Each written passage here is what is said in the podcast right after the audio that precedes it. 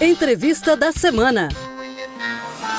Com as novas flexibilizações das restrições da quarentena, o Ministério Público de Santa Catarina recomenda fiscalização intensa dos protocolos de prevenção, seja no comércio de rua, nos shoppings, centros comerciais e restaurantes, seja na prática do exercício físico em parques, praias e em academias, além da participação em cultos e missas.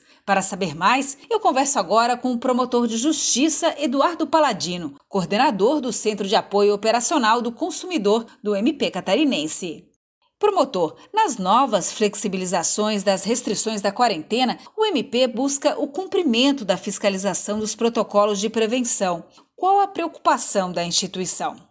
Os protocolos de prevenção ao coronavírus possuem dois olhares: o olhar da saúde individual, para nos protegermos e protegermos os nossos familiares e pessoas do nosso convívio mais próximo, através de medidas preventivas de higienização pessoal, por exemplo, e o olhar da saúde pública, coletiva, que envolve esse momento de restrição tão duro que vivemos no país e no mundo, com a orientação de distanciamento social e o fechamento de comércios e estabelecimentos, ou mesmo funcionamento condicionado ao necessário cumprimento de várias condições e medidas protetivas. E todas essas regras têm sido impostas buscando a preservação da saúde pública, numa tentativa de diminuir o número de casos para que possamos oferecer uma assistência adequada aos pacientes que chegarão em grande número aos nossos sistemas público e privados de saúde. Então, ao recomendar aos órgãos estaduais e municipais competentes a necessária fiscalização dos protocolos de prevenção, a preocupação do Ministério Público, primeiro, é no sentido de conter o número de pessoas infectadas e a consequente disseminação da doença, e, segundo, com relação a todos aqueles que precisarem de atendimento médico hospitalar, que possam ser recebidos e tratados pelos nossos sistemas de saúde. Promotor, o que é preciso que seja fiscalizado no comércio e em todos os estabelecimentos que estão funcionando neste momento de pandemia? Para a reabertura de cada atividade econômica, foram estabelecidas diversas condições que buscam conter a disseminação da doença.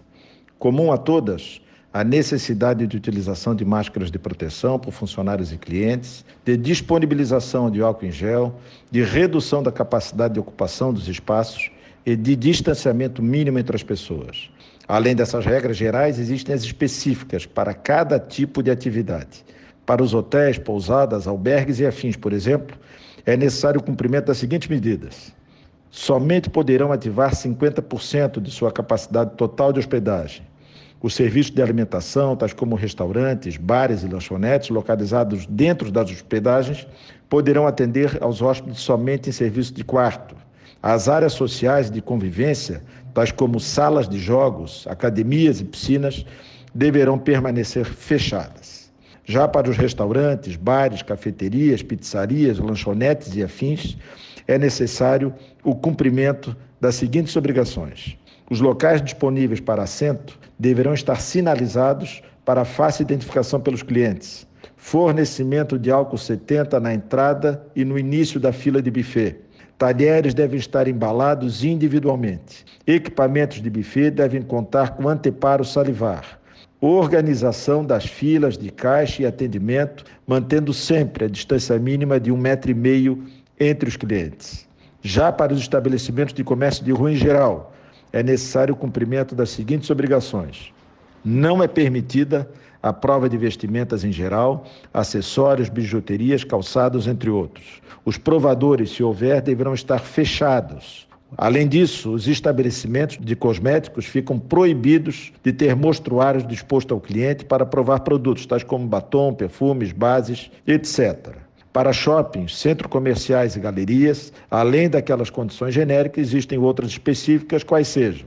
Não está autorizado o funcionamento dos serviços voltados à recreação, tais como cinemas e parques. Proibido o uso de bebedouros de água nos espaços comuns. E as praças de alimentação devem garantir o distanciamento mínimo de um metro e meio de raio entre as pessoas durante o consumo nesses locais. Já para as academias de ginástica, musculação, escolas de natação e afins, as seguintes obrigações específicas. O número de clientes dentro do estabelecimento deve ser de no máximo 30% de sua capacidade total. necessidade de manter os cabelos presos durante a permanência no local. O tempo de permanência de cada usuário no local não pode ultrapassar os 60 minutos. E os equipamentos devem ser higienizados após cada uso. E caso encontradas irregularidades, quais providências serão tomadas? Constatadas quaisquer irregularidades em relação ao cumprimento dos protocolos de prevenção no comércio, os responsáveis ficarão sujeitos às sanções previstas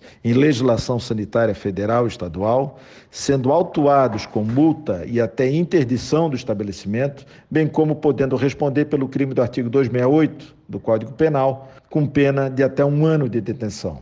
Lembrando sempre que os militares e servidores da Polícia Militar e Civil do Estado de Santa Catarina foram investidos na função de autoridade de saúde, com competência, portanto, para a fiscalização das atividades comerciais e a adoção das medidas sanitárias pertinentes.